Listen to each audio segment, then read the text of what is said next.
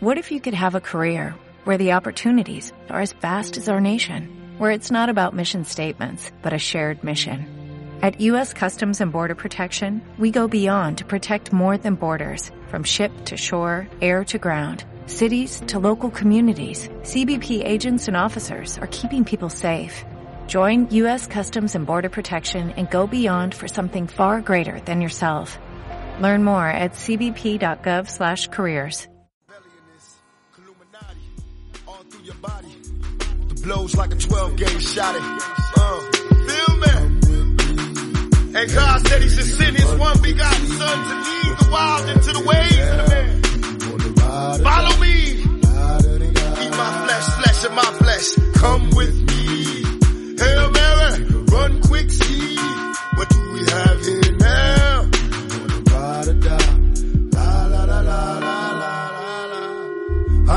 killer, but don't push me. Revenge is like the sweetest joy next to getting pussy. Picture paragraphs unloaded, wise words being quoted. Beat the weakness in the rap game and sold it. Bow down, pray to God, hoping that he's listening. Seeing niggas coming for me, my diamonds when they glisten. Now pay attention, best in peace, father. I'm a ghost. These killing fields, Hail Mary, catch me if I go, go deep inside the solitary mind of a madman. Screams in the dark, evil lurks, enemies, see me flee. Activate my hate, let it break till I'm flame. Set trip, empty out my clip, never stop to aim. Some say the game is all corrupted, fucked in this shit. Stuck, niggas is lucky if we bust out this shit. Plus, mama told me never stop. Muy buenas a todos, bienvenidos a una nueva edición de Back to Back tras un pequeño periodo vacacional de prácticamente 10 días y regresamos con fuerza. Regresamos con tanta fuerza que traemos para mí una de las mejores canciones de Tupac, esta canción Hail Mary, aunque publicada con el nombre artístico de Tupac de Machiavelli. Es del disco, su, mm, es uno de los discos más especial, ¿no? Porque fue el primero eh, publicado tras su fallecimiento, el último que grabó con vida. El disco es de Don Mati, The Seven Day Theory. Y bueno, yo creo que es una canción tremenda, dice la leyenda, la leyenda urbana, que fue una canción escrita y grabada en 30 minutos por Tupac, con unas, eh, unos sonidos, unas campanas que estáis escuchando de fondo. Al final del programa la escucharéis la canción al completo. Unos sonidos muy oscuros, esas campanas muy, como le gustaba en este último periodo artístico eh, a Tupac con unos versos profundos. Eh, bueno, no sé, os lo recomiendo mucho. Para mí es una de las mejores canciones y su disco, por supuesto, a mí me parece una, una auténtica eh, maravilla, un clásico sin duda. De hecho, si mal no recuerdo, la NTV lo colocó como uno de los 10 mejores álbumes de rap de, todo, de todos los tiempos. Bueno, esta semana, ¿con qué empezamos? División Central, el análisis de los cinco equipos de la División Central. Ahora nos vamos a dedicar las próximas semanas a hacer un pequeño repaso a las plantillas, expectativas. Vamos a hacer un poquito también nuestras valoraciones de los movimientos de este verano. Algo ligero, no quiero tampoco que sea demasiado espeso. Una horita, horita y pico de programa para que, bueno, podáis un poquito saber sobre todo nuestra opinión y también nos mojamos, haremos una previsión eh, muy particular de las victorias. Esto es un poquito tirar de, ¿no? de Brujalola, de bola de cristal, pero bueno, es una cosa típica de este momento del año.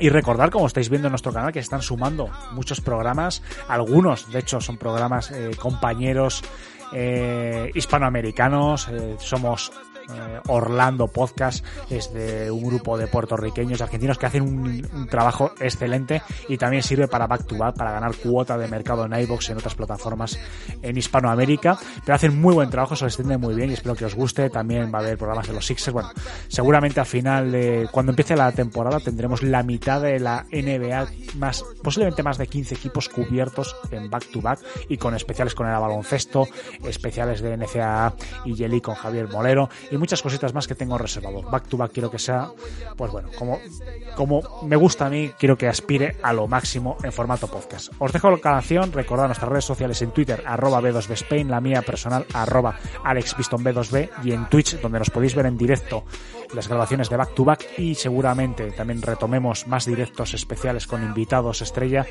cuando empiece la temporada. Alejandro B2B en Twitch. Recordar esos likes, porfa, y comentarios de todo lo que queráis. Os dejo con la canción.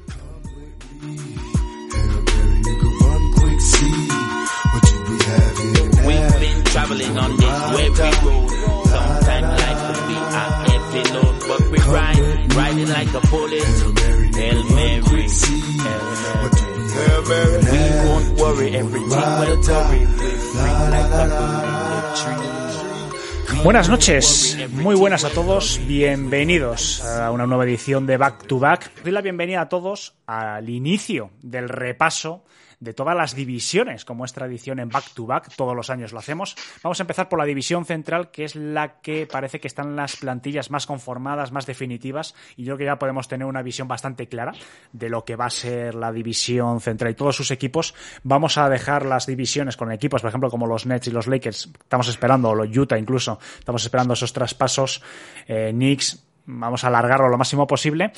Pero yo creo que en esta división, en principio, los equipos no tendría que haber grandes movimientos. Así que bueno, vamos a empezar.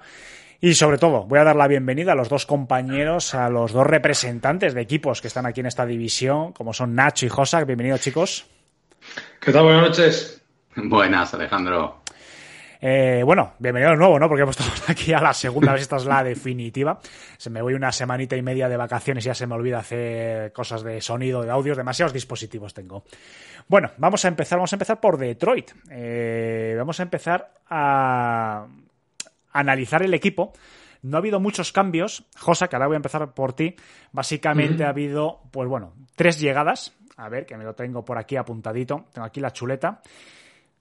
Detroit Pistons altas. Alec Barks, eh, Noel, Kevin Knox, dos años, tres millones. Y después la renovación, que para mí es importante, de Marvin Bagley, tercero, tres años, 37 millones. El año pasado, Josak, la temporada anterior, fuimos los peores. Eh, 23 victorias, 59 derrotas, uno de los peores equipos de toda la NBA. ¿Qué previsiones tienes para este año? Un poquito más optimista, nos, acercamos, nos acercaremos a las 30 victorias. No sé, ¿cómo lo ves? Sí, hombre, a ver, debería, debería haber más victorias que las obtenidas el año pasado, en una especie de paralelismo con los Hawks de Trae Young. Consiguió 21 victorias en su primer año en el equipo y 29 en la segunda, así que por ahí deberían ir los tiros, en buena lógica. Luego, pues, el devenir de cada equipo y de cada, de cada situación, pues, eh, puede ser diferente, ¿no? Pero bueno, eh, las cosas se han hecho, yo creo que objetivamente bien desde la franquicia. Se continúa aunando talento joven, no comprometiendo el, el, conjunto de salarios del equipo de cara al futuro.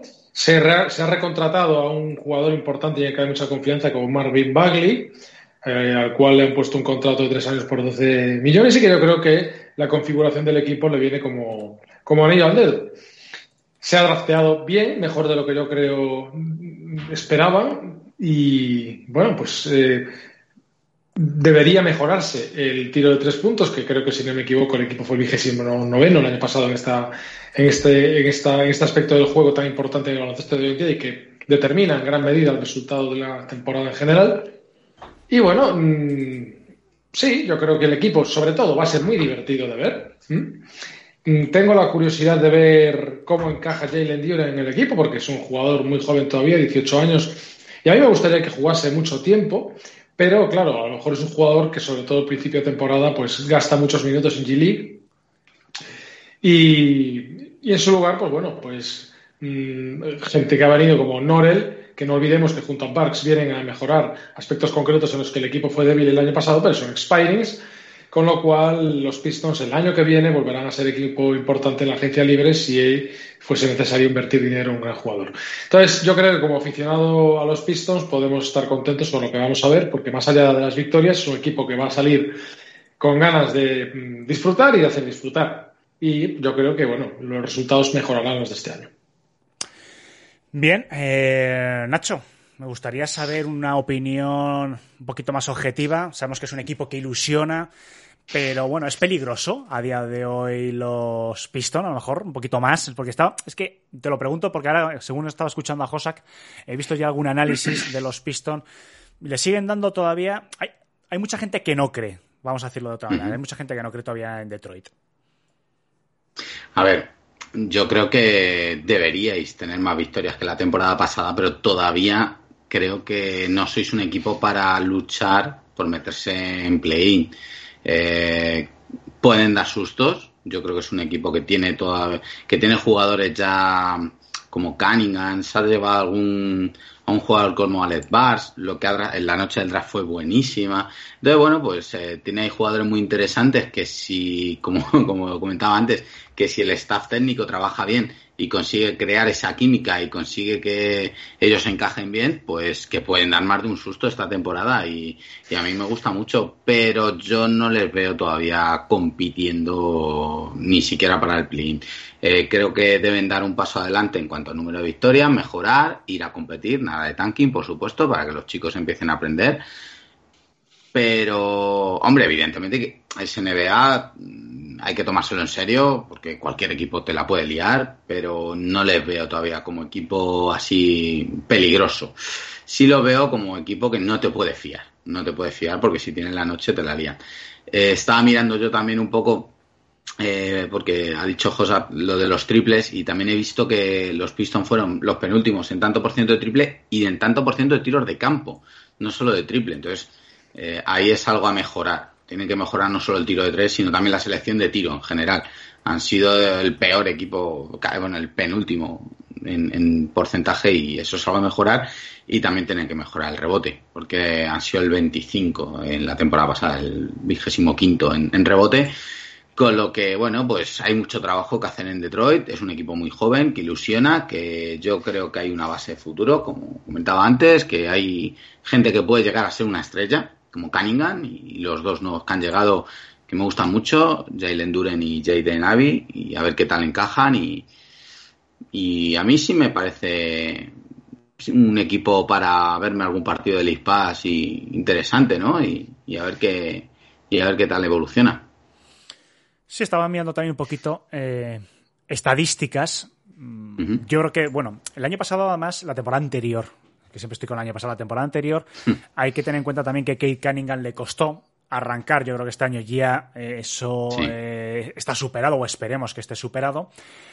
Por lo tanto, yo creo que desde el día uno vamos a ver un Kate Cunningham más parecido al, que vimos en, el tramo final, sobre todo en el último tercio de temporada, con mucho acierto desde la línea de tres, ejerciendo un liderato claro. Y a partir de ahí, yo creo que hay que ver los dos nuevos chicos que han llegado eh, esta temporada en el draft, que tienen buena pinta.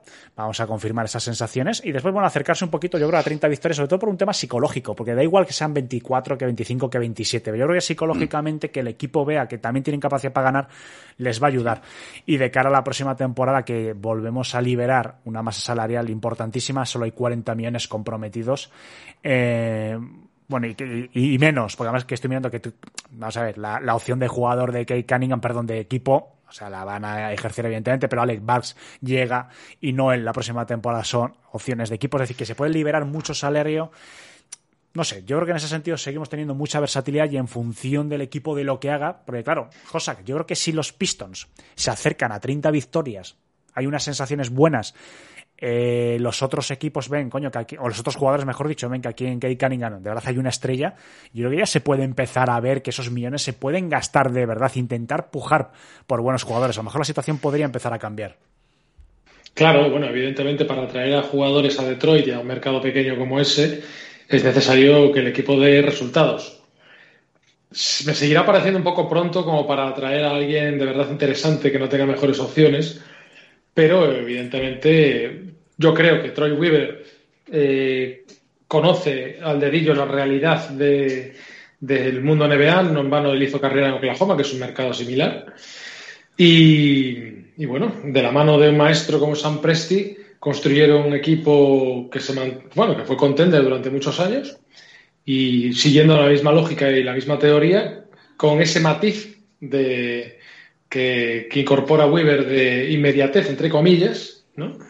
Pues intentará conseguir lo mismo en Detroit. Bueno, yo creo que al final los agentes libres, eh, más que que sea la propia franquicia la que intente convencerlos, es el propio resultado del equipo el que hace que los equipos, los jugadores pregunten por la, entre comillas, ¿no? Pero por la posibilidad de, es decir, a igualdad de ofertas, si tú ves que puedes optar a, a logros deportivos de calado, pues te vas a decantar por Detroit. Lógicamente, si no, pues preferirás perder un poco de dinero, que como pasaba no hace tantos años, y te vas a otros lugares. Eh, Blake Griffin intentó reclutar entre otros a Iguodala y bueno, no, hice mucho caso. Y, bueno, pues esto es lo que hay, ¿no? Cuando el equipo no, no da para más. Pero bueno, que a dos años vista yo creo que es un equipo que debería estar ya peleando por playoffs. Este año, ¿no? Pero el que viene, quién sabe.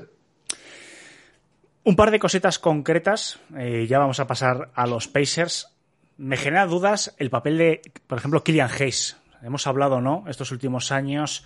Eh, Nacho, yo tengo la sensación de que en Detroit su espacio cada vez está siendo más chico. No, no, no, sé si va a tener mucho futuro. No digo que la NBA no, pero yo creo que en Detroit no sé si va a tener mucho más margen de maniobra si se va a seguir apostando mucho más por él.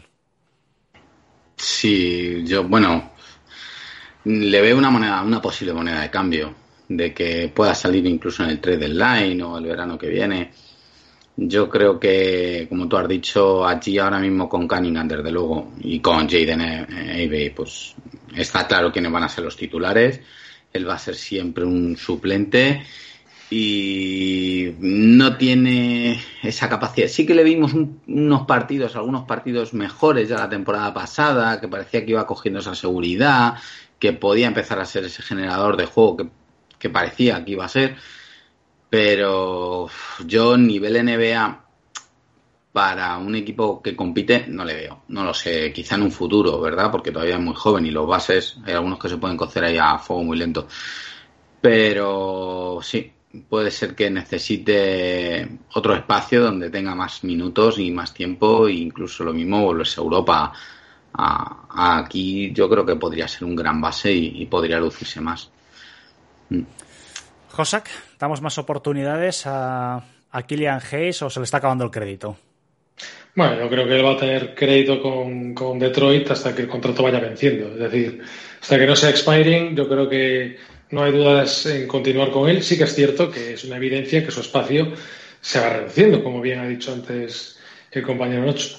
Porque, eh, claro, su primer año empezó siendo el que intentaba llevar la manija. Llega Cunningham y él ya no lleva la manija y a, lo largo del segundo año, perdón, del segundo tramo de temporada, ya pasa a salir del banquillo con un rendimiento más acorde a lo que se espera de él. Pero claro, para eso tiene que salir desde el banquillo. Si ahora le sumas a Jaden Ivey y a Alec Burks, pues hombre, eh, se queda como suplente de, Kate Cunningham, pero que tampoco sé si es lo que se esperaba de él, etcétera, etcétera. ¿Qué puede pasar?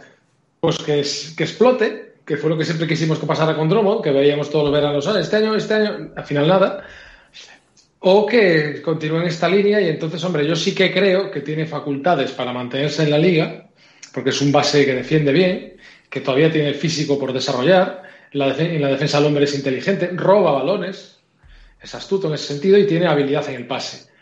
Claro, es joven, le queda por mejorar, pulir ese tiro de tres puntos, aunque desde las esquinas ya va siendo más viable.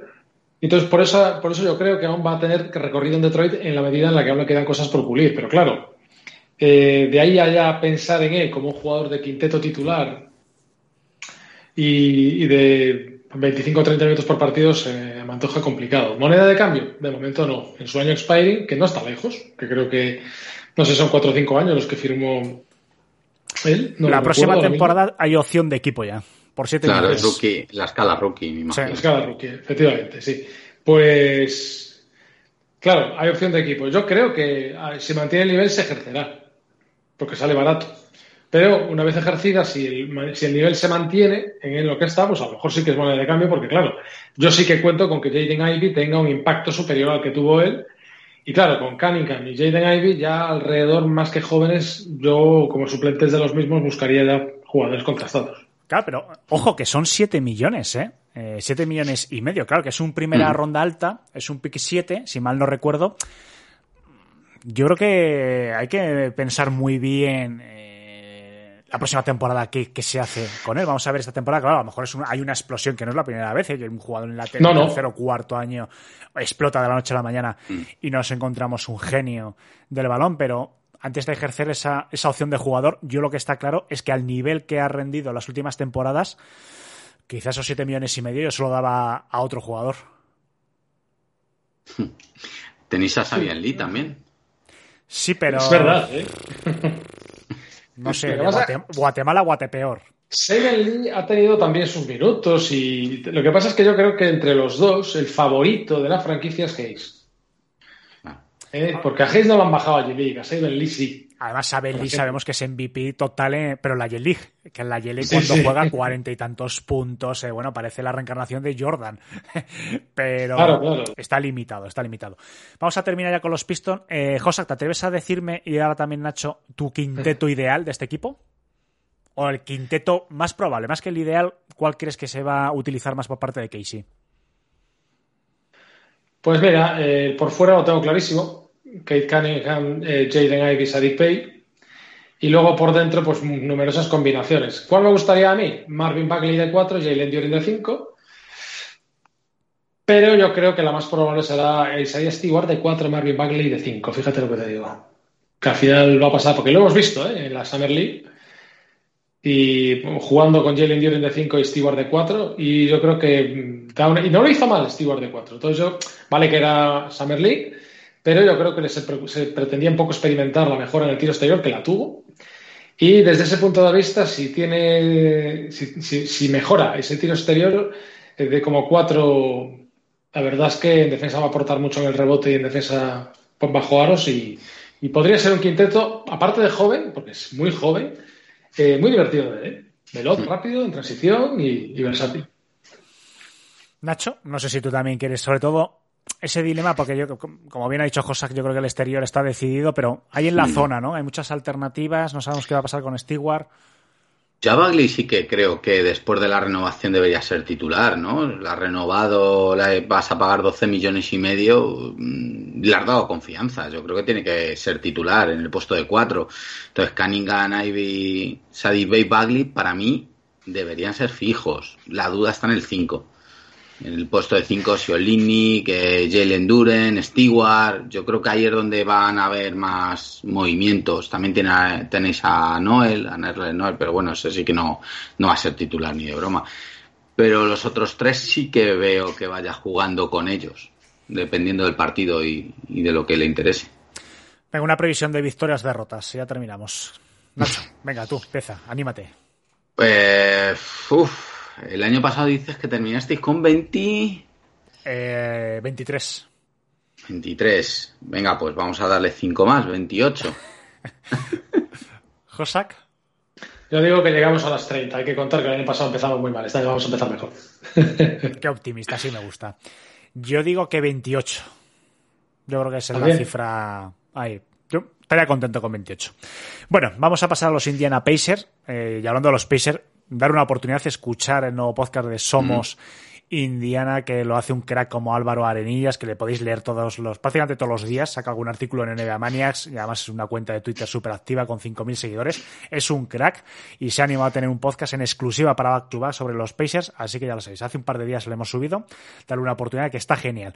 Él además lo va a ir ampliando mucho más, pero bueno, nosotros vamos a hacer un poquito un esbozo, un poquito general, y el resumen básicamente de este verano para ellos, han estado bastante movidos, es un equipo que bueno, por las circunstancias también ha estado obligado a hacer varios, varios movimientos. La baja principal, evidentemente, es el Malcolm Brogdon. Eh, han renovado ya Allen Smith por dos años, nueve millones. Y después las altas, Aaron Smith, Daniel Tays, Nick Staukas, Malik Fitz, Juan Morgan. Eh, la mitad prácticamente no los conozco. Pero bueno, Nacho, voy a empezar por ti. ¿Qué podemos esperar de unos Pacers que la temporada anterior 25-57, casi como Detroit y de los peores equipos de la temporada, de la, de la, de la liga? Es un equipo en reconstrucción y que tiene que buscar ahora su camino, porque creo que todavía no lo tiene. Creo que Brogdon le han soltado barato. Eh, por Sabonis intentaron buscar esa referencia, futura referencia con Tyrese Halliburton, que a mí me encanta ese jugador, me encanta desde el draft. Pero creo que ahora mismo solo tienen a Halliburton y Duarte y poco más. Han hecho ahora con Nesmith y alguna cosilla más, ¿no? Por, que eran piezas que sobraban por lo de Boston y tal. Buddy Hill también, pero, pero les veo sin rumbo, ahora mismo definido. Yo creo que ahora mismo los Pistons tienen un proyecto más claro, más definido que Indiana. Indiana todavía está por definir y todavía está pues eh, la duda de qué va a pasar con Mike Turner, que seguramente salga, porque no pinta nada ahora mismo en ese proyecto. Hay jugadores también como Daniel Tays, que no creo que termine la temporada tampoco ahí en Indiana. Yo, creo que va a ser un equipo que se va a seguir moviendo eh, antes del trade deadline y que es una temporada de transición, como fue la anterior, donde todavía tienen que moverse y, y seguir buscando un poco esas piezas para un proyecto futuro y, empezar a, pensar en el mañana. Entonces yo les veo todavía más abajo, eh, les veo perdiendo mucho. Sí, yo creo que tenemos aquí al farolillo rojo de la división. Yo lo veo bastante mm. claro. A pesar de que, como bien dices, Nacho, a mí Halliburton también me parece. Eh, es que cada vez que pienso en Halliburton, pues me dan ganas de tirar el cuadro con la meseta de Detroit por la ventana. ¿Qué fallo, Hossack, cometimos con Halliburton? Pero bueno. Tengo la duda, ¿no? Eh, bueno, dice Tronker71, bienvenidos a los que estáis entrando poquito a poco, que Turner tiene que dar un, paso adelante. No sé si lo va a dar y no sé si lo va a dar con la camiseta de, de los Pacers. Es un jugador que ya, además está en su último año de contrato. También es cierto que los últimos años de contrato generalmente se suelen acordar muchos jugadores de cómo se juega baloncesto, así que quién sabe. Eh, si quiere buscar eh, un buen contrato tendrá que, espabilar. Pero bueno, yo creo que es construir alrededor de Halliburton, eh, ver si hay alguna pieza joven, ¿no? Que, que, puedan, como Chris Duarte, que a mí también me gusta mucho. Ojo, ese, hay yo creo que hay un par de jugadores jóvenes interesantes, yo creo que hay proyecto, pero están ahora mismo empezando, ¿no? Esa reconstrucción hace dos años por los Pistons, hace dos años Orlando, hace quizás dos años incluso también los Rockets. Yo creo que tampoco hay que pedir eh, demasiado más que consolidar el proyecto, ver el, staff técnico. Josak, ¿cómo ves a los Pacers? Sí, bueno, yo parto de la base de que los Pacers se jugaron un poco su devenir más inmediato a la contratación de DeAndre Ayton. De haber firmado a Aiton, pues bueno, ya la base eh, futura con Halliburton de base, para la redundancia, y, y Aiton de 5, pues bueno, ya es una buena base sobre la que construir. Supongo que ellos tendrían en la cabeza la posibilidad que finalmente tuvo lugar, que fue que les igualaran la oferta a los Phoenix Suns y retuvieran a Ayton. En cuyo caso, supongo que dirían ellos, bueno, pues nada, si esto no cuaja, pues continuamos eh, limpiando el CAP y, empezando a barajar la idea de lo que queremos hacer. Eh, sí, por mucho que sus propietarios dijeran en su momento que lo suyo no era tanquear y que querían una reconstrucción de otro tipo, da la sensación de que con, con, los jugadores que tienen, pues bueno, no tanquear, pero ganar partidos no van a ganar muchos, con lo cual la caída a un puesto alto del draft parece casi obligatoria y al final, queriendo o no queriendo, van a repetir el itinerario de muchos equipos. ¿no? Sobre mm, Miles Turner, yo lo considero más que amortizado en la franquicia. Tratándose de un expiring, yo creo que intentarán sacar algo por él antes de que, antes de que llegue el trade deadline o esa misma fecha. Y bueno, tienen otros jugadores que yo creo que también son carne de traspaso, como el propio Buddy Hill. Mm, yo creo que lo que les interesa es gente como Halliburton, Chris Duarte y ya jugadores mmm, bueno, el propio Maturin, que fue bueno, uno de los hombres que más se, de los que más se habló en este propio draft. Y bueno, jugadores del estilo Miles Turner como TJ McCon eh, y demás. Bueno, no me quiero olvidar de Jalen Smith, que es un perfil muy interesante y que también es joven y que forma parte de lo que ellos quieren, claro. Pero vamos, Miles Turner, TJ McConnell, Barry Hill son jugadores a salir del equipo, yo creo, más pronto que tarde. Y bueno, pues, bueno, pues tocará ver yo creo que hacen el año que viene en el draft y por dónde van redirigiendo el futuro de la franquicia. No suele ser Indiana una franquicia que gaste mucho, pero bueno, no están en tiempos de empezar a gastar. No, yo creo que hay que tener paciencia con ellos. Están iniciando ahora mismo un nuevo camino. Han estado muchos años peleando en puestos de, de playoff. Ha sido un equipo competitivo, pero bueno, y antes o después se inician estas fases.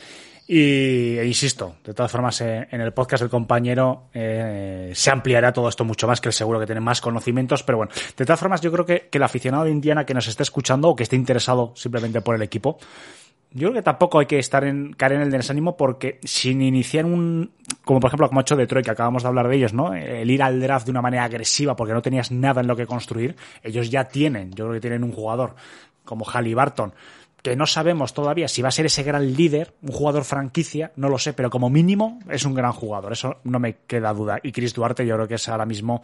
Eh, Chris Duarte yo creo que es una pieza muy interesante, que el año pasado, la temporada anterior, demostró grandes cosas. Ya tienes ahí dos jugadores bastante, bastante, bastante eh, que dan motivación para ser optimista. Entonces, bueno, yo creo que de todas formas, insisto, no creo que sea una reconstrucción muy larga, yo creo que ya tienen piezas, no hace falta mirar ya eh, jugárselo todo. Al fin y al cabo, yo creo que es el mejor resumen. No solo tienen que jugar todo al draft porque ya tienen piezas ahora mismo bastante interesantes. Hmm. Nacho, una previsión victorias. Buf, eh, vamos a ponerle al revés que Detroit, 23. Por ahí andará, 22-23. Bueno. Josak. Sí, yo estaba pensando en una cifra similar. Lo que pasa es que, claro, yo como creo que este equipo también va a seguir haciendo cambios, pero sí, con la configuración que les ve actualmente y pensando en que van a sacar a veteranos a cambio de jóvenes, o si no jóvenes rondas cosas de estas, lo que puedan, pues yo creo que del orden de, yo les voy a decir 21. Bueno, tiras más abajo. Sí, yo creo que 22-23. Yo voy a estar ahí en medio de vosotros. Pero sí, yo creo que este año eh, va a ser un año perdido para ellos. A nivel deportivo me refiero en cuanto a resultados, no tienen que mirar los resultados, tienen que ver si de verdad en Halliburton hay un líder. No hay proyecto en la NBA sin un líder, claro. Yo creo que ahora mismo los Pacers tienen que encontrar ese líder, igual que hay otros equipos que ya lo están encontrando, y a partir de ahí, pues mirar hacia adelante y empezar ya. Yo creo que en dos, tres años deberían los Pacers, por además por tradición, salir de salir del farolillo rojo, que yo creo que estamos todos más o menos de acuerdo en que va a ser de este año de, de la división central. Pasamos, pasamos a los equipos ya con eh, un eh, balance positivo. Y además que el año pasado la división central estuvo bastante potente. El tercer equipo, los Cleveland Cavaliers, 44 victorias, 38 eh, derrotas. Y con un equipo que a mí ahora mismo me, me, gusta. Es que en la temporada anterior, cuando pude ver algún partido de los Cleveland Cavaliers, lo vi, porque es un, equipo que no, no, he sentido tradicionalmente gran simpatía, pero es un, equipo que me gusta bastante. Eh, Josak, un pequeño análisis del equipo que, bueno, no sabemos Colin Sexton qué va a pasar, pero bueno, de momento la llegada de Ricky Rubio, Robin López también un año, Raúl Neto y después la renovación de Darius Garland, que para mí es sin duda su pieza eh, central, su pieza angular, cinco años por 193 millones, con opción incluso a ganar 231 con, con bonus. Sí, bien ganado, ¿eh? bien ganado, porque Darius Garland se destapó absolutamente como, como un jugador, no actualmente una estrella, pero sí un jugador que puede evolucionar hacia el líder del equipo perfectamente. De hecho, esa competencia que tenía no hace tanto tiempo con Colin Sexton ha quedado despejada. En fin, yo creo que hoy en día las llaves de la franquicia las tiene antes Darius Garland que Colin Sexton. Eh, los, los, los Cavaliers hicieron el año pasado un verano un poco extraño contratando a mucha gente por dentro cuando la norma dicta lo contrario, pero le salió estupendamente. Tuvieron la mala suerte para su balance final de que fueron un equipo muy golpeado por las lesiones, especialmente la de Ricky Rubio, que también encontró en Cleveland eh, el sitio donde desarrollar quizás su mejor juego desde que está en la liga. Y su equipo lo notó. Entonces, yo creo que este año, bueno, falta por ver cómo sale Ricky Rubio de la lesión, pero bueno, eh, no tendría por qué ser tampoco su jugador que lleva del físico. Y bueno, algún cambio yo creo que sí se puede avistar, porque Kevin Love tampoco creo que sea un jugador de futuro en esta, en esta, en esta franquicia, quién sabe lo que sucede con él este año, pero que con la franquicia, que, con, o sea, con, con el roster que tienen ya, me parece un equipo más que interesante y yo creo que si no vuelven a tener los problemas de lesiones este año, son un equipo que va a caer en playoff otra vez. Y, y además jugando bien, porque, porque estaban jugando bien. El año pasado jugaban muy bien. Yo creo que deberían mantener y mejorar el nivel. Porque además, si todo sale bien, Ricky Rubio, y, y ojo a Raúl Neto, que no sé de cuántos minutos dispondrá, porque bueno, eh, falta por ver qué pasa con Colin Sexton, que yo creo que no va a renovar. Pero yo creo que el asunto Colin Sexton depende pues un poco de las piezas de dominó que se desencadenen cuando se resuelva lo de Durán. Pero sin contar con Colin Sexton, yo creo que. Vamos, ya el año pasado no lo tuvieron tampoco, ya vimos lo que hicieron los Cavaliers. Vamos a pararnos un segundo en Kevin Love. Fíjate que no es el principal protagonista, pero este es su último año de contrato, 28 millones, 29 prácticamente. Uh -huh. Ya no va a aspirar a eso. Evidentemente, yo creo que ya ha ganado todo el dinero que podía ganar y con contratos, no sé, yo que sé, de 10 millones o por ahí. Euro, euro, dólar arriba, dólar abajo. Pero la temporada anterior yo le vi y hacía tiempo que no le veía, le vi cómodo y le vi feliz. Yo creo que aceptó su nuevo papel y además desde la temporada, lo estaban repasando aquí, desde la temporada 15-16 no jugaba tantos partidos. Sí que es cierto que 74 partidos que jugó, 4 solo fueron de titular, pero desde el banquillo jugó una media de 20, casi 23 minutos por partido y sobre todo, pues eso, el volumen de partidos. ¿De qué te sirve jugar de titular 40 si después te vas a lesionar y no vas a jugar toda la temporada? O sea, esa dosificación de minutos, eh, además con 13 puntos por partido, 6 rebotes, eh, o sea, aportando, no sé, yo creo, y además él yo creo que en alguna declaración a la prensa lo dijo, que bueno, que se sentía cómodo, también se sentía, son 33 años también lo que tiene Kevin Love, un poquito como mentor, eh, Kevin Love es un jugador que tiene mucho bagaje, mucha experiencia, juega con alguno de los mejores jugadores de la liga, con LeBron muchos años, en Minnesota también, que llegó a ser una de las estrellas de, la liga. Entonces, no sé, yo creo que él psicológicamente se adapta un poquito a ese papel y tengo una sana curiosidad, no de cómo lo va a hacer esta temporada, que yo creo que mm. ese papel de sexto hombre yo creo que lo va a hacer bien, además jugando mucho de pivot, algo que generalmente raro. Yo creo que Pivot jugó su primera temporada en Minnesota cuando llegó a la liga y después generalmente ha sido cuatro, pero bueno, se ha reciclado un poquito este año a cinco y ni tan mal. Pero tengo la sana curiosidad de, esta temporada cómo va a enfocar su carrera. Se va a intentar quedar en Clivera para ejercer ese papel de sexto hombre, aunque sea con un contrato bajo. Yo creo que sería un error buscar otro mercado, un papel más protagonista, pero yo creo que ya no está en esa situación. No sé, pero insisto, Kevin Love para mí fue una de las gratas sorpresas en Cleveland de cómo se ha sabido reciclarse este hombre y cómo lo ha hecho muy bien y sin egoísmos y sin, y sin follones. Nacho, te doy la palabra. Yo creo que también Ricky Rubio puede haberle ayudado ahí, ¿verdad? Ya se conocían de la época en Minnesota, tenían buena relación. Eh, Kevin Love, hay que comentar que ha sido una persona que ha tenido problemas mentales, junto con DeRozan, es otro de los jugadores que públicamente han hablado de, de la salud mental y de que hay que darle más visibilidad y, y en cambio Ricky Rubio sí que es una persona que también creo que es muy muy fuerte mentalmente y, le ha podido ayudar verdad en, enderezar esa carrera. Y sí que estoy de acuerdo contigo que hemos visto o recuperado otra vez a Kevin Love. Los Cavaliers lo que pasa es que por otro lado este año van a tener esa otra complicación de que ya no va a ser la sorpresa eh, pasa con estos equipos cuando de repente son los equipos sorpresa que el segundo año es más difícil. Eh, no han tenido cambios muy grandes. A mí me gusta mucho el equipo. Además, yo creo que tiene muy buenas piezas porque tiene muchos aleros, jugadores que pueden jugar en varias posiciones. Porque igual te juega ese big ball con, con los tres grandes que te puede jugar un small ball, como tú has dicho con Kevin, lo de pivot, porque tiene piezas para ello. O sea que a mí es un equipo que me gusta mucho, que, que tiene mucho que, tiene muchas armas y, que puede jugar de muchas maneras distintas, pero que el año que viene va a tener esa presión ya de que ya no eres la sorpresa, de que ya el año pasado eh, lo rompiste, de que ya te metiste en play-in y que este año ya se le tiene que exigir dar un paso más, ¿verdad? Siempre se tiene que exigir avanzar y claro, eh, ellos van a tener esa presión que el año pasado no tenían. Entonces, mm, por ese lado, quizás vayan a sufrir un poco. Eh, también es cierto que el año pasado mm, se quedaron en 44 victorias porque se desfondaron al final por todas las lesiones que tuvieron, que eso es lo que habéis dicho. Hay un dato que sí que me gusta mucho de los Cavaliers, siendo un equipo con una defensa buenísima, la tienen y tienen jugadores defensivos buenísimos como Mobley y Jarrett Allen, era, eh, fue el equipo de la temporada pasada que menos faltas personales cometió por partido, solo 17,5. O sea, tener una gran defensa sin hacer muchas faltas eh, es que las cosas se están haciendo muy bien. Eh, eso lo van a tener que mantener, claro. Otra cosa, una cosa que tienen que mejorar es el número de tiros de campo. Fueron el segundo equipo que menos tiros eh, intentó por partido de, mm, en general. Entonces, bueno, pues hay cosas que mejorar, no van a ser la sorpresa y les va a costar, pero, pero es un equipo súper interesante que yo creo que va a dar mucha guerra y si le respetan las lesiones va a estar luchando incluso por por eso, por salir del play, por dar ese pequeño paso adelante. Sí, se quedaron a dos victorias de, Chicago, o sea que estuvo ahí, estuvo reñido. Yo creo que tiene jugadores, fíjate. Eh, bueno, vamos a ver Marcanen también, ¿no? ¿Qué, qué papel? Es que son jugadores que, no sé, ¿por qué te ríes cuando nombra a Marcanen? No, porque como era ex de los Bulls, Marcanen hoy, por cierto, ha hecho cuarenta y pico puntos a Ucrania con su selección.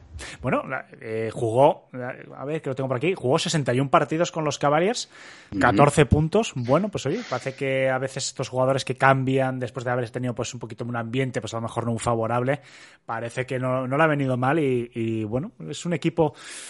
Yo creo que sí, que su meta, ahora vamos a hablar un poquito de vuestras previsiones, pero yo creo que la meta este año de los Cavaliers eh, tiene que ser ir a por todas, a por puestos de playoff.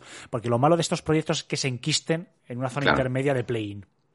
Y el play-in, pues no tienes una oportunidad, no, no, es una serie de siete como en playoff, que dices, bueno, me sale un partido o dos mal, no.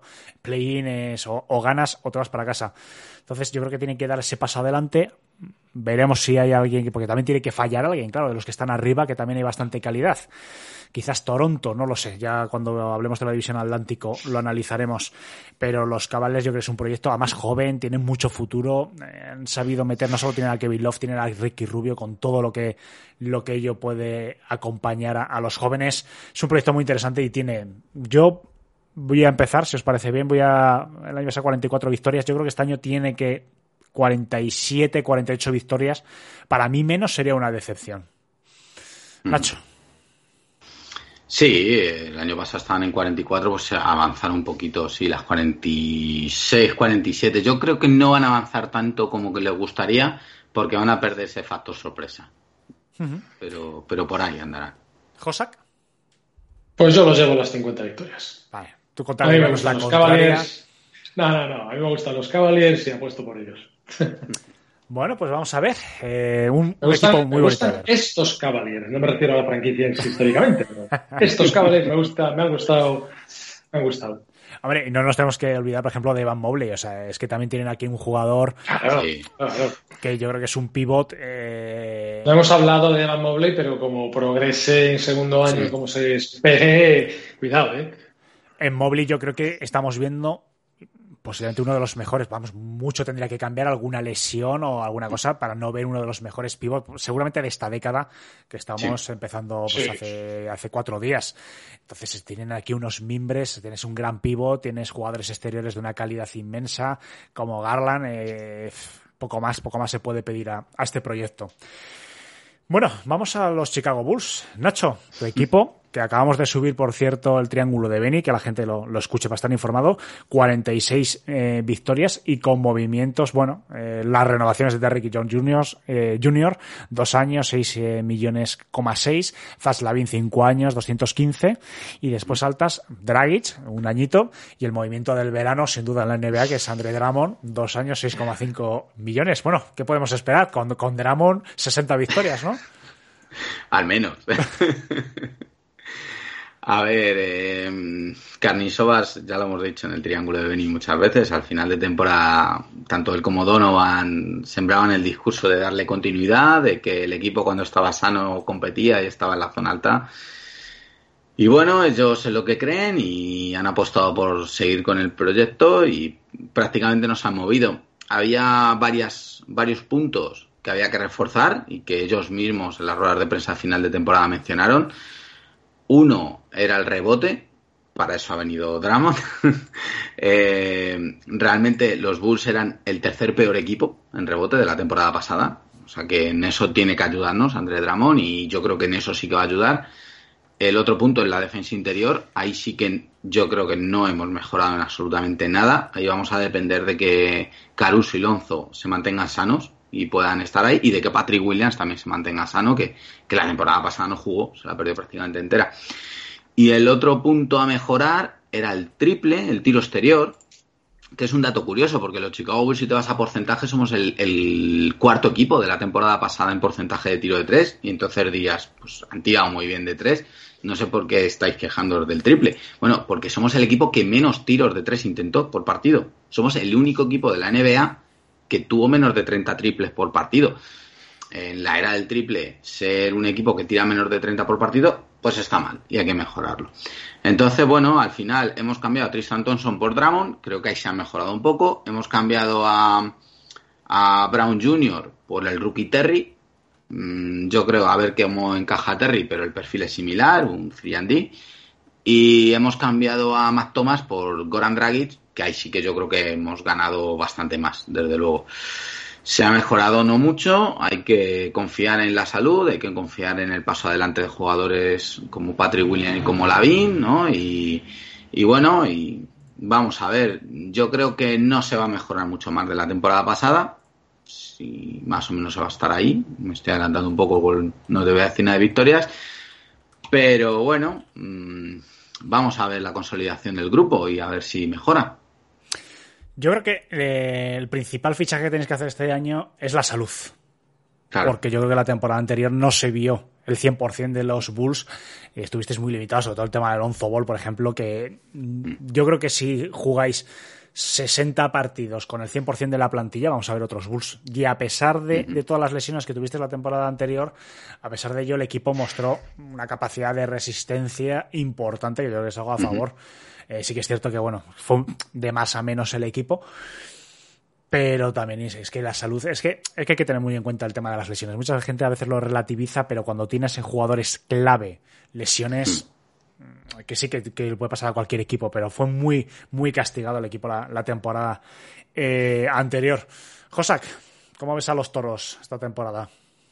Sí, a ver, eh, claro, cuando se habla de que hay gente que relativiza lesiones, pues claro, se pueden relativizar mientras le afecta a un solo jugador, pero es que los Bulls afectaron, le afectaron a varios jugadores, y jugadores importantes, y por cierto, estamos de temporada.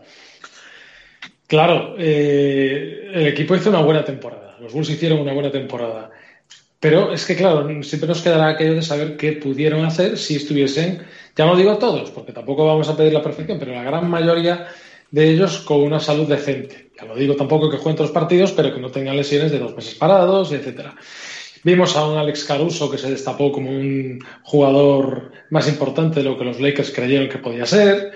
Eh, Lonzo es un jugador dado a, ciertas lesiones en su carrera deportiva, pero que cuando juega es un jugador muy importante en las facetas que domina.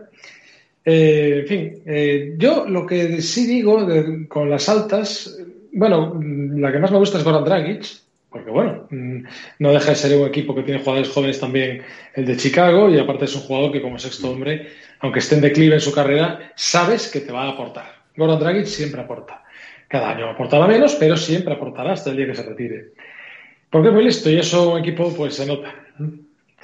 Y mm, digo lo de Drama, porque es cierto que, claro, eh, siendo un equipo que no destacaba en el rebote, eh, Drummond, evidentemente, su fuerte es élite reboteadora en la liga, pero eh, a Drummond le acompaña el San Benito. Mm, no me digas por qué, pero sí me lo puedes decir porque todos lo sabemos, pero el, San Benito de que cuando él está en pista, el más menos suele ser negativo. Eso fue con Detroit, eso fue con los Lakers, eso fue con los Nets y a ver qué pasa con los Bulls, ¿no? Un poco por lo que decía también antes Nacho, porque es un jugador que destaca reboteando, pero no defendiendo del todo, para las capacidades que tiene. Entonces, claro, eh, también se destapó alguna duda sobre Bucevic, por lo menos que yo lo leyera, porque la calidad del jugador es indiscutible. Y un poco por ahí, pues claro, me imagino que, hombre, estará fuera de toda duda que los minutos que nos va a jugar va a ser Bucevic. Pero ninguno de los dos aporta en el 5 ese punto defensivo que podría hacer falta. De hecho, se rumoreaba que a lo mejor quería a Gobert para precisamente ese aspecto. Bueno, al final era lo que pasó. Pero bueno, eh, veremos a ver. Me ha sorprendido también el contrato que le han hecho, que creo que son dos años, es decir, confianza. Hasta ahora Drummond iba firmando por mínimos de veterano un año y, y ahora son dos años y creo que además sin opción de, con opción de jugador, si no me equivoco. sí. Quiero decir, han apostado por él, ¿eh? sin echar la casa por la ventana, pero han apostado por bueno, él. Bueno, son, tres millones. O sea, es una apuesta, pero ojo, que son tres millones y pico, que lo que es el espacio salarial es calderilla. Es una. la, devaluación de Dramon ahora mismo en la NBA a nivel salarial. Es que menos. Es que, es que yo no sé si los tres millones y pico es un mínimo. Yo que es mínimo, ¿no? No, no es mínimo, pero es un poquito más. Sí, bueno, un poquito más, pero es que Drummond tampoco puede pedir más.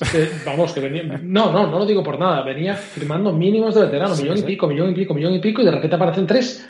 Pues está devaluado, pero es cobra del doble. Pero que era un tío que hace cuatro años estaba pidiendo a Detroit el máximo galáctico. Bueno, cuando él renovó con Detroit, eh, los cinco como él se llevaban. Miami firmó a Whiteside también por un contrato similar. En aquel entonces también Gobert con, con Jazz era un hombre importante, pero el baloncesto ha evolucionado. A poco rato se puso a jugar Draymond Green de 5 y eh, el small ball llegó a nuestras vidas y los jugadores que ya, aunque sean 5, no tienen eh, la versatilidad, por ejemplo, de poder tirar de 3, recordemos que a poco tiempo de hacerse moda al small ball, hasta Adams tiraba de 3. Y Balachunas y Margasol y tal.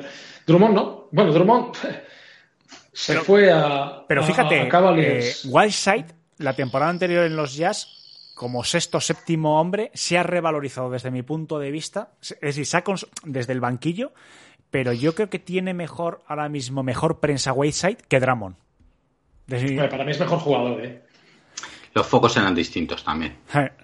Sí, sí, no sí, tiene pero- los mismos focos en Los Ángeles, en Brooklyn que, que en Utah. Bueno, veremos, hombre. Yo Pues- creo que Dramos sí que va a aportar algo. eh, Sí, claro, no solo el rebote, lo que rebote. pasa que también experiencia, es un jugador que lleva ya muchos años. Bueno, según lo que se le pide, lo que se le exija, yo creo que también es una cuestión de perspectiva. Si no hay mucha, digo, de perspectiva, de, de expectativas. Es decir, hay que ver a Dramon, ya no hay que ver a Dramon como ese 5 titular indiscutible de Detroit. Yo creo que ahora mismo hay que ver a Dramo como un jugador de este banquillo que en momentos que se necesite rebotes, eh, porque defensa, pf, bueno, no sé, te puede dar una de cal y otra de arena. Pero yo creo que evidentemente el rebote ofensivo en muchas situaciones, bueno, yo creo que sí que aporta y además que es un precio muy barato. Es que ha salido casi Yo- prácticamente gratis. El, el mínimo de veterano, que es Goran Dragic, es 2.900.000. Dramon es 3.200. El segundo año opción de jugadores por lo mismo, 3.200. El año que viene el mínimo de veterano subirá.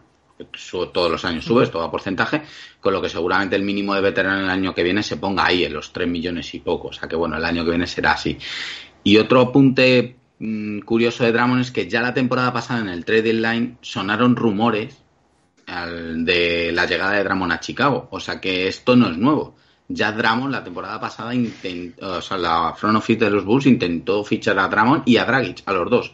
Y de hecho Dragic lo ha dicho en una entrevista, de que uno de los equipos eh, de los que se estuvo hablando en el trade line era con los Bulls, pero al final él decidió ir a Brooklyn por temas de, pues, de competitividad del equipo, etcétera. O sea que al final dos nombres que sonaron, el año pasado en el trade line han acabado llegando en el verano. ¿Qué quinteto titular esperas? El mismo del año pasado, Lonzo Ball, ojalá llegue, se recupere del todo, que eso es eh, el enigma más grande que tenemos ahora. Lavin, después de su renovación y que está recuperado, de Rosen, Patrick Williams, a ver si crece, y Busevic, está clarísimo. Sexto hombre, Dragic y Caruso. Ahí estarán esos dos. Bueno, vamos a hacer una perspectiva. 46 victorias la temporada anterior. Eh, Josak, ¿cómo lo ves ahí desde fuera, estos Bulls? Fíjate que yo los veo más o menos en lo mismo. ¿eh? Tampoco creo que las, las altas les vayan a impulsar mucho más arriba. También los sitúo en torno a las 50 victorias, Hmm. como a los Cavaliers, sí. Algo más, a lo mejor que este año, yo creo que sí, pero tampoco creo que. Porque al final, yo creo que depende más de la salud que de, que de otra cosa. Y son jugadores que tienden, tienen cierta tendencia. Porque la calidad está ahí, es evidente, es un buen equipo. Pero eh, son jugadores con cierta tendencia a lesionarse. Y bueno, yo creo que siendo optimistas y pensando en un, en un mejor curso a nivel de, a nivel de lesiones, pues bueno, las, las, las altas y bajas yo creo que les dan para algo mejor que el año pasado, aunque yo creo que tampoco para un salto grande, pero sí, un salto algo más, sí, 50 victorias, yo creo que 50 victorias, a 50 van a llegar, sí. Sí, Mucha- no, bueno, muchas 50 victorias veo yo en tus clasificaciones. Alguien tiene que bajar y solo nos quedan los Bucks. Veremos ahora tu Sí, eso análisis. también es verdad. Eso también es verdad. Yo creo que sí. Si hay salud, es que además yo la temporada anterior, y todo el mundo lo sabe, yo pensaba que iban a llegar a las 50 victorias. Lo que pasa es que, claro, no contaba con que medio equipo iba a pasar por, por la enfermería. Pero es que yo estoy convencido de que el equipo tiene potencial. Eh, la pareja para mí, Zaslavin y sobre todo de Rosen, que yo creo que de Rosen, yo creo que la va a seguir manteniendo para la temporada anterior. Tiene un hambre de, eh, de demostrar a todo el mundo lo que vale, que, que el tiro de media distancia está en vigor, de que es un gran jugador. O sea, se le veía claramente.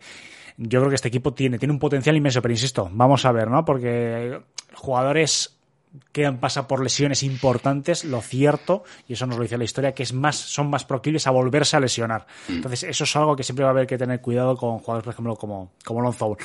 Pero yo creo que si todo sale bien, se puede, puede aspirar de tratar de tú a tú para mí a los Bucks. Y la temporada anterior es que no, se quedaron cerca. A pesar de todas las lesiones, 46 a 51. Es que estuvieron ahí peleando prácticamente hasta las últimas semanas eh, por esos mm, puestos de arriba. Tienen que aspirar, y además lo digo de verdad, tienen que aspirar al liderato de, de la división central porque pueden, pueden mirar de cara a cara a, a los Bucks.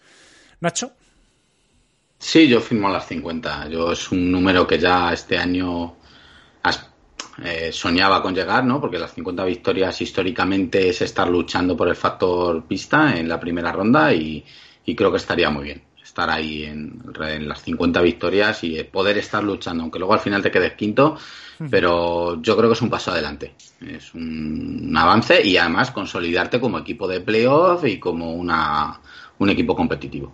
Sí, además que es una cifra psicológica, ¿no? Parece que ya cuando has pasado 50 victorias, no sé, parece que ya es, parece que es otra cosa. Bueno, nos vamos al campeón de la división central, los Milwaukee Bucks, 51-31.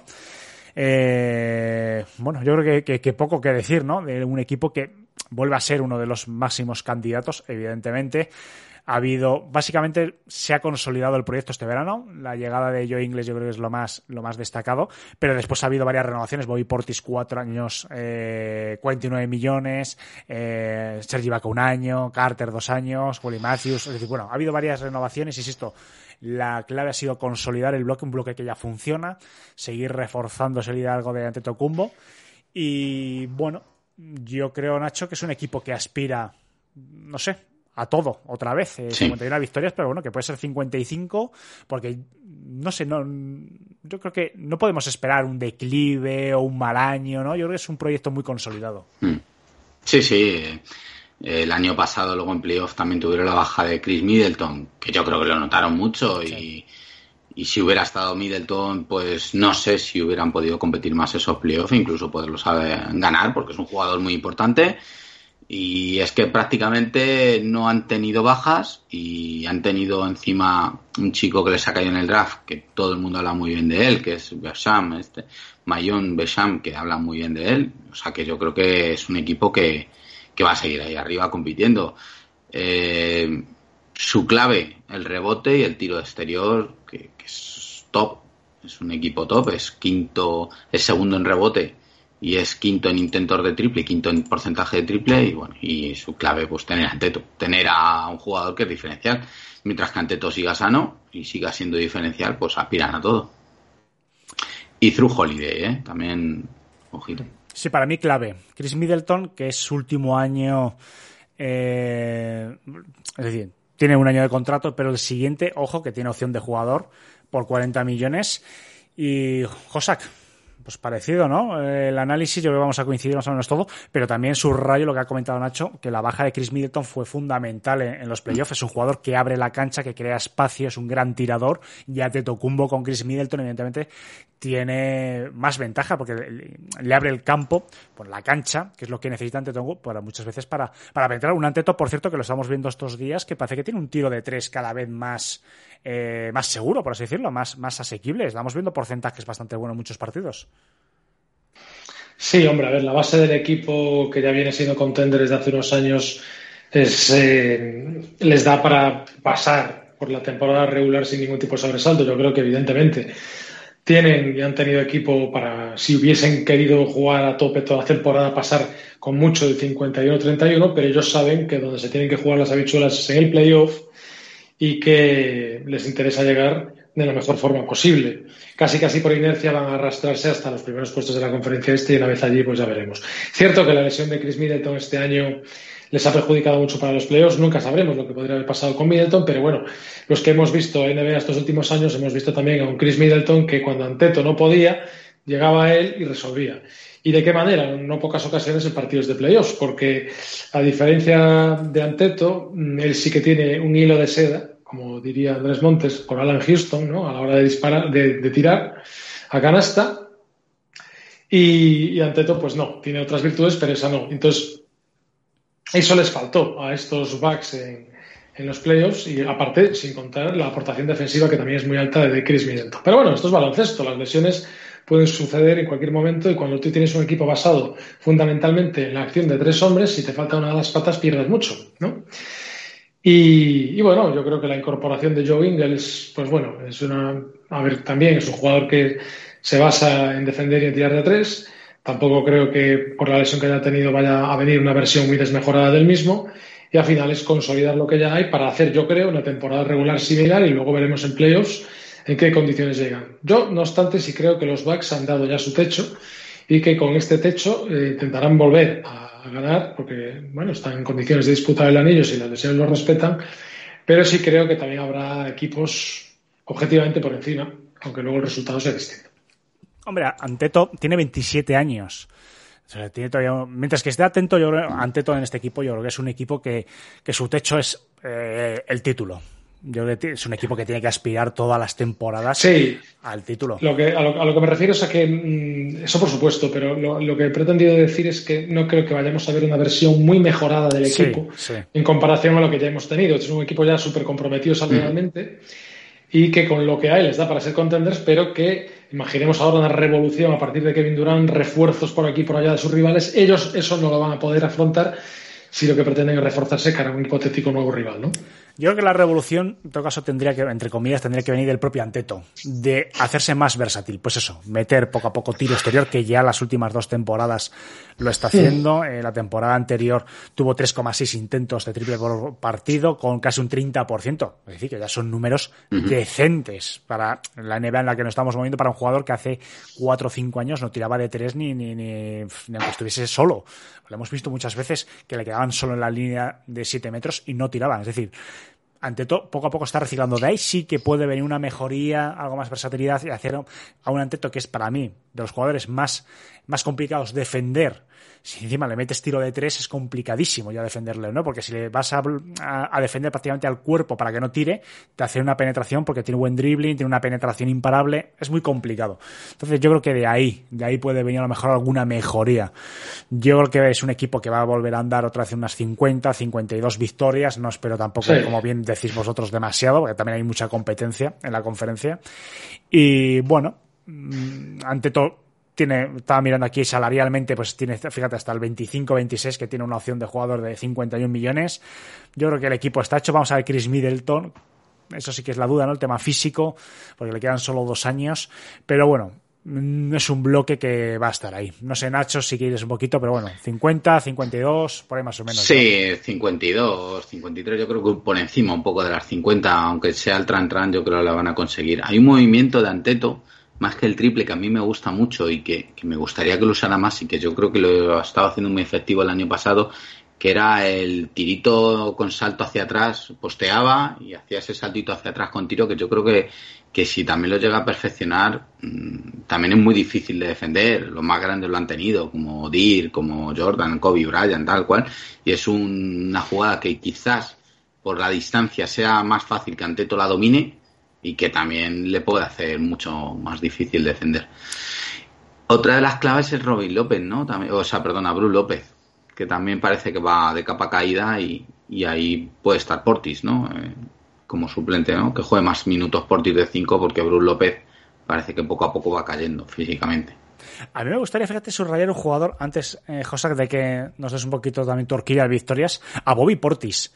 Porque se habla mm. poquito de él, eh, pero me parece un jugador que, que ha encajado perfectamente. Empezó su primer año en los Bucks como eh, suplente, ha ganado poco a poco un puesto prácticamente de titular no indiscutible, pero bueno, sé que jugó, creo, a ver, lo voy a mirar, jugó 59 partidos de 72 de titular y además con muy buenos porcentajes, con nueve rebotes por partido, que nunca ha sido además su, su porque Boy Portis nunca ha sido un gran reboteador y poco a poco se está consolidando en la faceta eh, reboteadora y, y como anotador con casi 15 puntos por partido. Ojo, que Bobby Portis, que siempre ha sido un poquito no no despreciado, no mofa, ¿no? Pero bueno, parece que ha sido un poquito infravalorado en la NBA y yo creo que los Bucks, en un equipo campeón como los Bucks, yo creo que Boy Portis está demostrando que tiene, tiene también talento.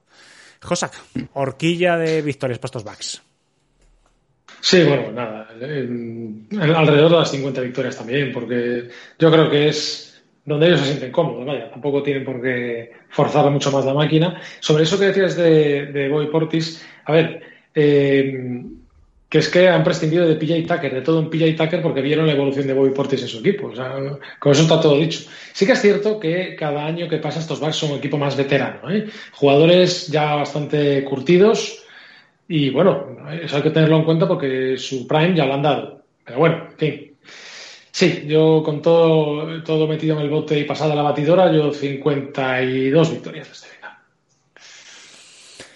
Bueno, pues hemos hecho el repaso a la división central, pero antes de despedir el programa, yo creo que vamos a hacer un pequeño comentario ¿no? sobre la renovación, sobre la ampliación del contrato del gran LeBron James, que le han extendido dos años el contrato por 97,1 millones. Este era su último año, por 47. Y bueno, lo han renovado pues hasta final de, del 2025. Eh, Josak, ¿qué te parece? ¿Mucho dinero? ¿Poco? ¿Suficiente? Hombre, suficiente sin duda, ¿no? Pero bueno, LeBron James todavía tiene. A ver, como me dijo el otro día un buen amigo mío, LeBron, el rey sigue siendo el rey. O sea, es cierto que a lo mejor LeBron James ya tiene una edad como para pensar que su techo ya lo ha dado, pero hemos visto el año pasado que los números que es capaz de hacer con la edad que tiene. Es decir, todavía está en disposición de poder codearse con los más altos de la liga y, en consecuencia, el contrato que tiene yo creo que se acorde a lo que de momento vale. Sí que es cierto que esto implica, yo creo, movimientos por parte de los Lakers para darle un equipo más competitivo que el que tuvo el año pasado. Y esto implica para mí movimientos de bastante calado.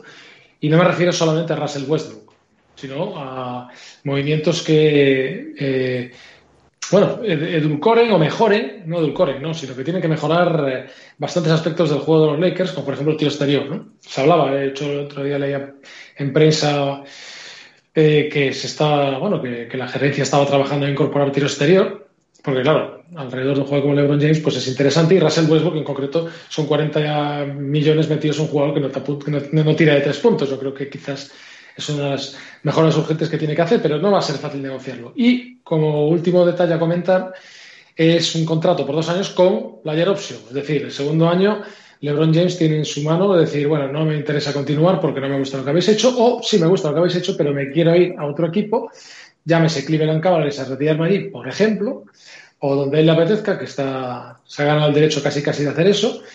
Y bueno, sabiendo cómo funciona esto, pues si alguien le draftea a su hijo, se va al equipo donde esté su hijo, si puede, y, y pone fin a su carrera allí. A saber, pero bueno, yo creo que tampoco es para sorprenderse mucho este anuncio que, se, hemos conocido estos días. Bueno, vuelven a el futuro a corto plazo, apuestan evidentemente por LeBron eh, de una manera contundente. Yo creo que no va a ser su último contrato, seguramente veamos algún otro o uno más, seguramente por edad. Eh, la próxima temporada 23-24, aparte de esta renovación, tienen los 40 millones comprometidos de Anthony Davis y poco más. Es decir, que bueno, tienen ahí todavía un espacio para manejar, porque Westbrook este año hay que recordar que es expiring, sus 47 millones es el último año de su contrato. Pero bueno, Nacho, eh, la inmensa mayoría de los aficionados sí que están contentos, pero no hay una, una clara unanimidad acerca de, si esta extensión ha sido precipitarse un poco, había que haber visto esta temporada cómo evoluciona, porque claro, la duda que puedo plantear yo es LeBron James cerró con 30 puntos por partido, pero eh, ¿el LeBron James de hoy en día es suficiente para hacer ganador a un equipo? No, LeBron solo no puede. Eso ya lo hemos visto esta temporada. Necesita Anthony Davis. Y necesita Anthony Davis y necesita de, de unos buenos complementos que, que además eso, que le complementen a él y a Anthony Davis, que sean jugadores que encajen, como el año de la burbuja. Eh, yo creo que, que al final estos contratos te pasa un poco, pues son necesidades de mercado. O sea, los Lakers, por lo que trascienden, y los LeBron, por lo que trasciende, se tiene que hacer ahora porque si no se empiezan a vender muchos periódicos con que Lakers no ha renovado a LeBron, con que es su último año, con qué va a pasar. Entonces al final, al renovarle ya, te quitas, te quitas problemas, te quitas a que esté la prensa durante meses de ahí dándote la chapa, la tabarra de qué vas a hacer tal.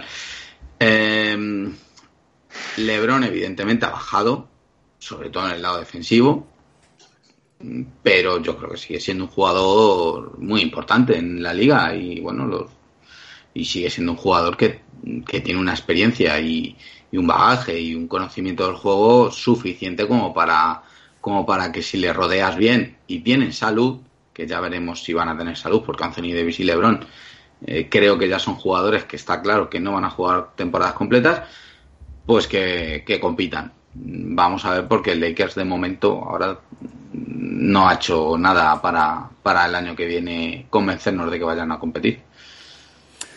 Bueno, pues yo creo que ha sido esta la noticia de, la semana. Eh, nuestro compañero Cristian lo tocará en su correspondiente Mundo Lakers.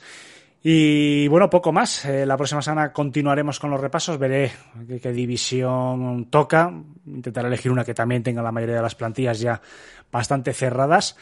Y poco más. Y estar atentos al canal de iBox de Back to Back, porque la próxima semana habrá también podcast nuevos. Vamos a intentar que cuando empiece la temporada tengamos 15 equipos eh, representados por sus correspondientes podcasts, más el programa mensual de la baloncesto, más el programa que va a hacer también Javier Molero, un auténtico crack de NCA y de Yelik, y bueno, y, y, alguna sorpresita más que tenemos por ahí guardada. Nacho, Josak, muy muchísimas gracias por haber estado en esta noche de 18 de agosto. A ti. Y bueno, ya antes de que os marchéis, la gente que estéis aquí, los poquitos que os habéis quedado, voy a mandaros para que, si os apetece un poquito más de NBA, con Nao Club España, que están ahí dándole como casi todas las noches. Les deis un recuerdo que hacen un trabajo también maravilloso. Vamos ahí a montar la raíz. Y recordar dar a suscribiros y a like a nuestros podcasts, sobre todo a los que nos escucháis en iVoox, en iVoox, que también sé que la mayoría nos escucháis desde otras plataformas. Y bueno, ahí es complicado, pero los que nos escucháis en iVoox, dejar un like siempre es agradecido. Muchísimas gracias y hasta la próxima.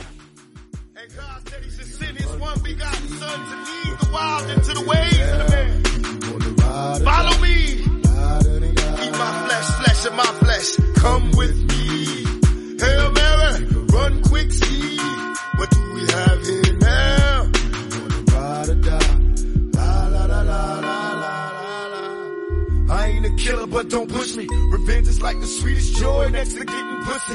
Picture paragraphs unloaded, wise words being quoted, beat the weakness in the rap game and sold it.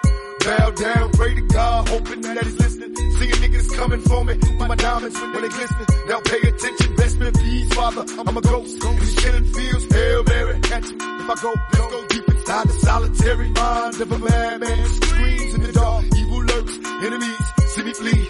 Activate my hate, let it break till I'm flaming. Set trip, empty out my clip, never stop to aim. Some say the game is all corrupted, fucked in this shit. Stuck, niggas is lucky if we bust out this shit. And plus, mama told me never stop until I bust a nut. Fuck the world and they can't adjust. It's just as well, Hail Mary. Come with me. Hail Mary, nigga, run quick, see. What do we have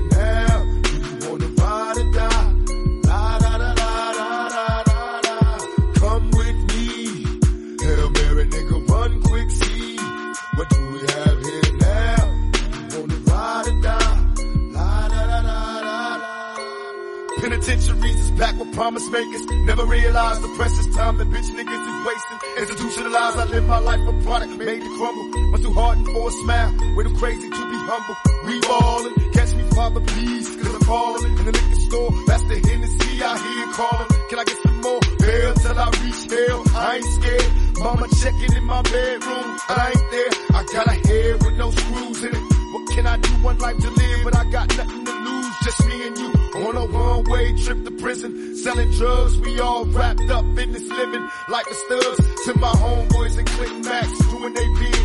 Raise hell to this real shit and feel this when they turn out the lights. I'll be there in the dark, love eternal through my heart. Now Hail Mary, nigga, come Nigga, run quick, see.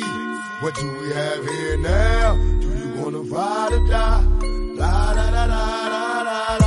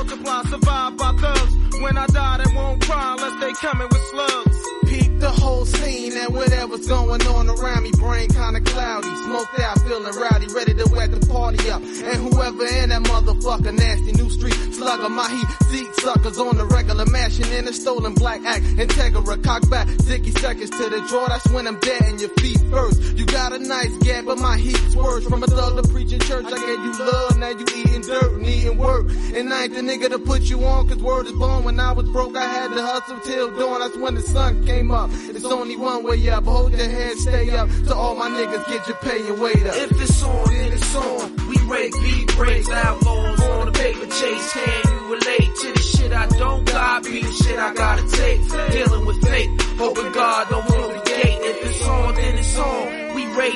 breaks, outlaws on a paper chase. Can you relate to the shit I don't got? Be the shit I gotta take. Dealing with fate, hoping God don't close the gate. Come with me.